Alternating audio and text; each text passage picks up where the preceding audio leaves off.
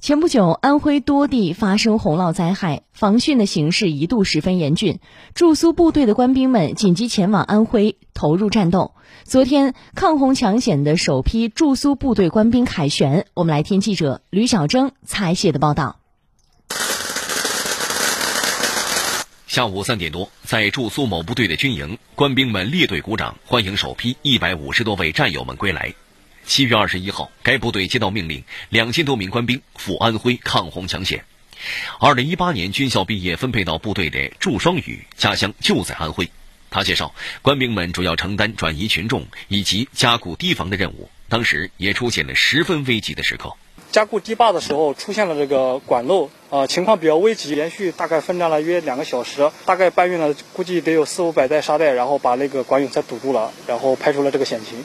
官兵们和时间拼速度，与洪水抢生命，保护了人民群众生命财产安全，以实际行动践行永远做党和人民忠诚卫士的铮铮誓言。